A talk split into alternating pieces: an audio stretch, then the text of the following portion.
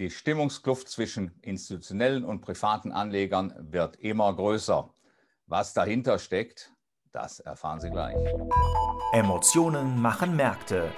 Joachim Goldberg erklärt Kursbewegungen und Schieflagen in der Börse Frankfurt Sentiment Analyse. Jeden Mittwoch als Podcast. Hallo Herr Goldberg, äh, abermals hat der DAX seit unserer vergangenen Erhebung dazu gewinnen können. Äh, die Anleger zieht es jedoch ins Bärenlager. Wie passt denn das zusammen? Nun gut, es äh, geht ja nicht rasant nach oben. Im Gegenteil, die äh, Geschwindigkeit der Aufwärtsbewegung wird immer langsamer, hat man so das Gefühl. Aber immerhin, seit unserer vergangenen Stimmungserhebung gab es zwei neue Allzeithochs unter dem Strich ein Plus äh, im Wochenvergleich von 0,4 Prozent. Und wenn wir uns äh, die Stimmung der institutionellen Anleger angucken, äh, dann stellen wir fest, dass der Pessimismus wieder zurückgekehrt ist. Der Blick auf die Grafik zeigt, äh, wir sind wieder vier Punkte im Börse Frankfurt Sentiment Index nach unten gegangen.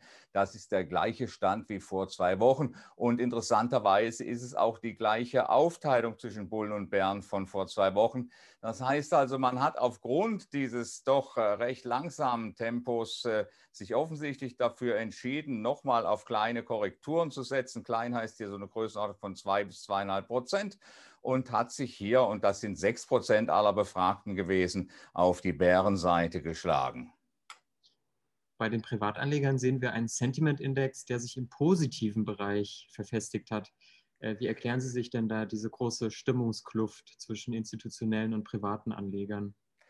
Ja, Sie sagen es ganz richtig, Herr Muth. Es ist äh, größer geworden mit der Stimmungskluft. Die Privatanleger, äh, der Börse Frankfurt Sentiment Index in diesem Panel, der ist gestiegen und zwar um vier Punkte. Also genau das, was der Sentiment Index der Institutionellen gefallen ist, ist der derjenige der Privatanleger gestiegen auf einem Stand von plus zehn. Das zeigt der Blick auf die Grafik. Aber interessanterweise stecken hinter diesem Zuwachs nicht etwa neue Bullen, sondern Bären, die Engagements zurückgedeckt haben. Jetzt kommt eigentlich die große Überraschung, auf den ersten Blick zumindest. Äh, das Lager der Neutralen ist bei den Privatanlegern auf Jahreshoch. Und wenn wir zu den institutionellen blicken, dann ist dort das Lager der Neutralen auf Jahrestief. Also eine interessante Spreizung, kann man fast sagen. Also letztlich die Privatanleger genau auf der anderen Seite. Wie sieht für Sie zusammenfassend denn die sentimenttechnische Lage des DAX aus? Nun gut, äh, die Privatanleger stehen ja nicht unter dem Druck, hier besser abschneiden zu müssen als der Markt, also besser als äh, der DAX performen zu müssen. Und das ist eigentlich äh, vermutlich auch der Grund, warum hier eine überschaubare Gruppe von Pessimisten bei den Institutionellen auf die Short-Seite geht, nämlich um an eventuellen Korrekturen etwas hinzuzuverdienen. Wir hängen ja so ein bisschen zwischen den ökonomischen Daten. In der vergangenen Woche hatten wir den Arbeitsmarktbericht aus den USA gehabt.